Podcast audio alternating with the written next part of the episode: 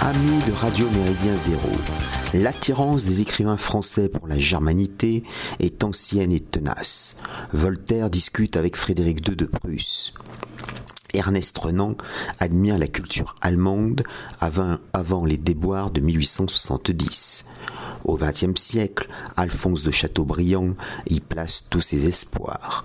Pendant la guerre froide, les communistes célèbrent la RDA. Quant aux conservateurs chrétiens, ils saluent dans l'Autriche-Hongrie un modèle d'organisation sociopolitique exemplaire. Certains vont même jusqu'à s'extasier devant les dernières assemblées de citoyens des cantons alpins en Suisse. Cet attrait compréhensible laisse maintenant la place à un effroi certain. En Autriche, le petit prodige du conservatisme libéral, Sébastien Kurz, chancelier fédéral à 31 ans, a démissionné de ses fonctions et quitté la vie politique suite à des révélations tonitruantes de détournement de sondages aux frais des contribuables. Qu'on se rassure, Kurz travaille pour le libertarien transhumaniste Peter Thiel et préside un cénacle mémoriel subventionné. N'oublions pas que ce bébé chancelier a souhaité combattre le mouvement identitaire. D'ailleurs, les symboles du réveil albo-européen en Autriche sont prohibés. Son successeur, Alexander Schallenberg, ne reste que deux mois à ce poste prestigieux avant de regagner le ministère des Affaires étrangères. Ces péripéties n'empêchent pas le maintien de l'entente conclue en 2019 entre les conservateurs et les Verts. Connu pour son multiculturalisme et son atlantisme, Schallenberg fait hisser au-dessus de son ministère en mai 2021 le drapeau israélien. Devenu chancelier, Schallenberg considère probablement les non-vaccinés comme des Palestiniens de langue allemande. Il impose à ses compatriotes un strict reconfinement ainsi que l'obligation vaccinale. Les nouveaux pestiférés ou covidés sociologiques ne peuvent plus par exemple se faire coiffer ou aller acheter un livre si attentifs aux droits de l'homme, de la femme et du non-binaire, les Verts autrichiens approuvent cet apartheid sanitaire. Très vite impopulaire, Alexander Schallenberg vient de céder sa place à Karl Nehammer, dont la ligne serait plus conservatrice. Le nouveau chancelier a en effet exprimé une timide intention d'abroger quelques limitations hygiénistes qui pèsent sur les néo-exclus covidiens. La voisine allemande poursuit sa route vers le despotisme sanitaire. Le 8 décembre 2021 s'achevait enfin 16 années de gouvernement d'Angela Merkel.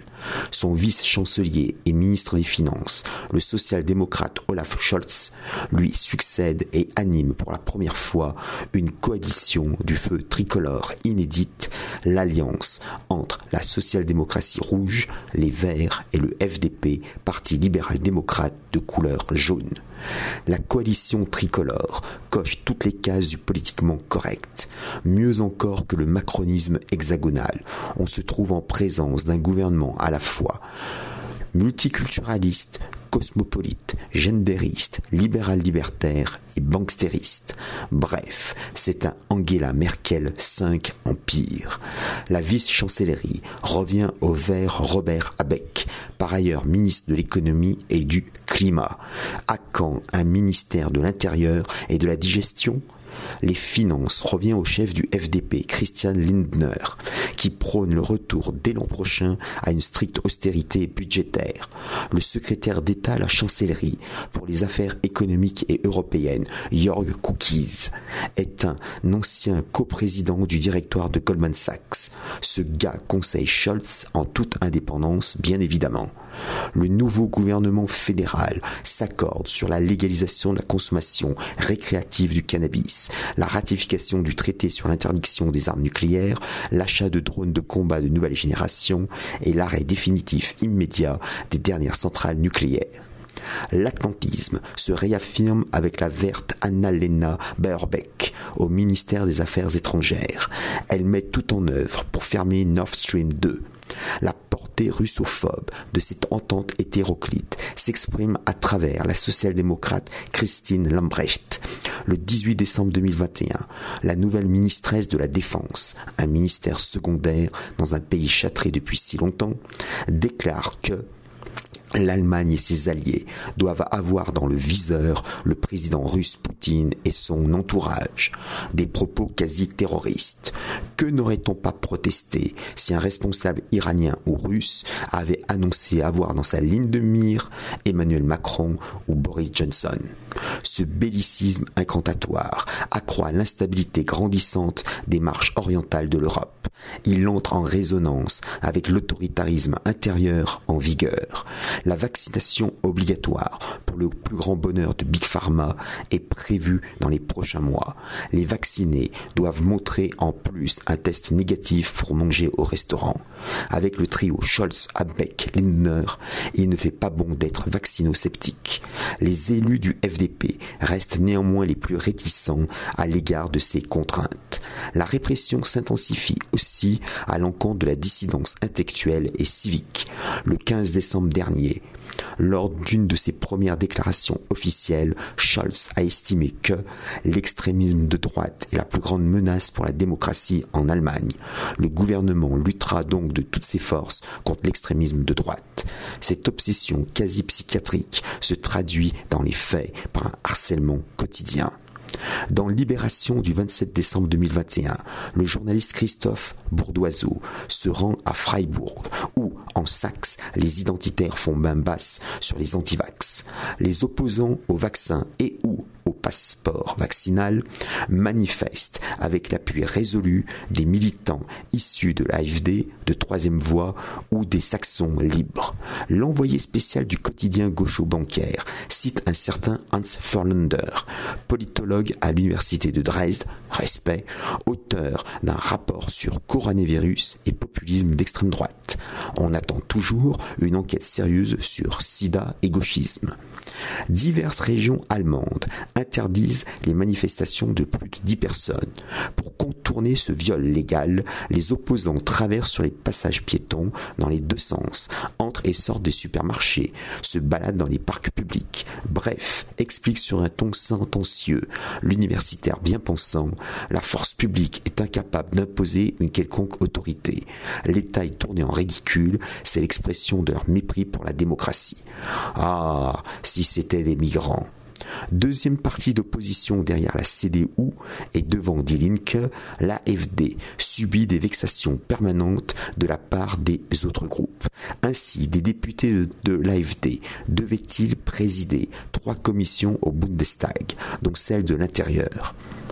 Au mépris des habitudes parlementaires, leur désignation se fait à bulletin secret et les candidats de l'AFD ne sont pas élus. Les présidences restent pour l'instant vacantes.